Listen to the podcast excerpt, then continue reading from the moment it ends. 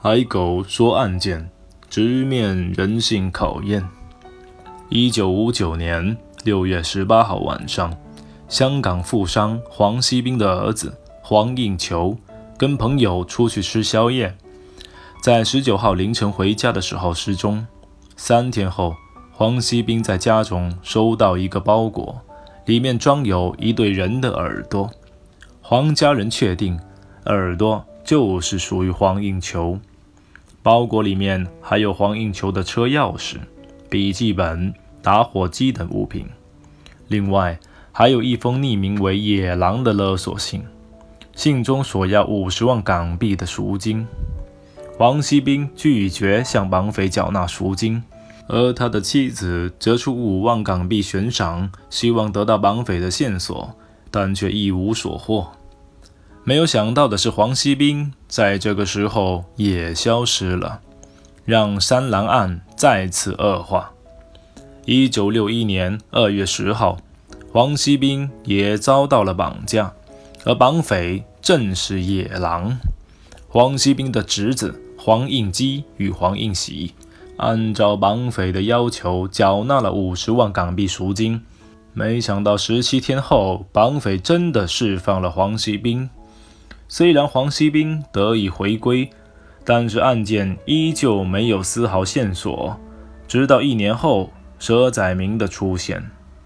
佘载明原名邓伟明，二十一岁，也是绑匪之一。他全盘托出绑匪杀害黄应求的经过，以及在此期间杀害邓天福的事情。原来邓天福是邓伟明的老乡。同样也是一个混混，因为看到一穷二白的邓伟明突然成了暴发户，所以向他勒索，而且贪得无厌。结果邓伟明就打算和同伙一起杀了他。一九六一年三月十八号，邓伟明伙同绑架案其他同伙将邓天福灭口。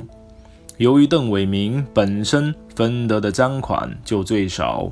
又被邓天福勒索过，邓伟明向其他同伙要求分得更多的赃款，不但遭到拒绝，最终还发展到被追杀的境地。被逼无奈，只好投向警方，转做污点证人。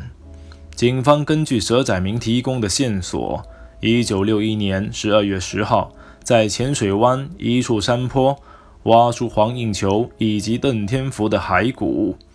一九六一年十一月三号，警方将三名案犯缉捕归案，他们分别是三十一岁的无业人员李卫，三十二岁的轿车师傅倪炳坚，三十五岁的电影化妆师马广灿。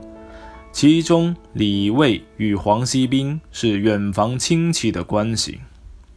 李卫，一九三零年在大陆出生。一九四八年到香港，他的父亲李启的姐姐嫁给黄锡斌的弟弟黄锡九，因为这层关系，李卫一九五五年开始在新英公司工作。由于文化不高，月薪只有二十五元港币。他干了两年之后离开公司，到一个娱乐场所打杂，月薪有一百多元。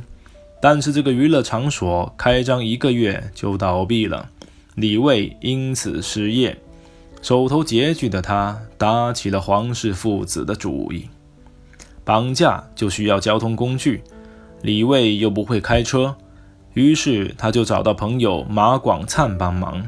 马广灿向他推荐了倪炳坚，因为倪炳坚曾是出租车司机，后来转行当了交车师傅，自己拥有一辆汽车。就这样。开始了一起轰动香港的绑架杀人案。一九六二年二月十九号，三郎案开审，最终三郎死罪难逃。一九六二年三月十四号，对于三郎以及他们的家属来说，肯定是一个黑色的日子。下午一点钟，正当天星码头的大钟敲响第一声。高院中央法庭内的暗察司戴上黑巾，正式宣判陪审团一致的裁定：三名被告谋杀黄应求的罪名成立，判处还手死刑，也就是绞刑，直至气绝身亡为止。三名被告的反应各不相同。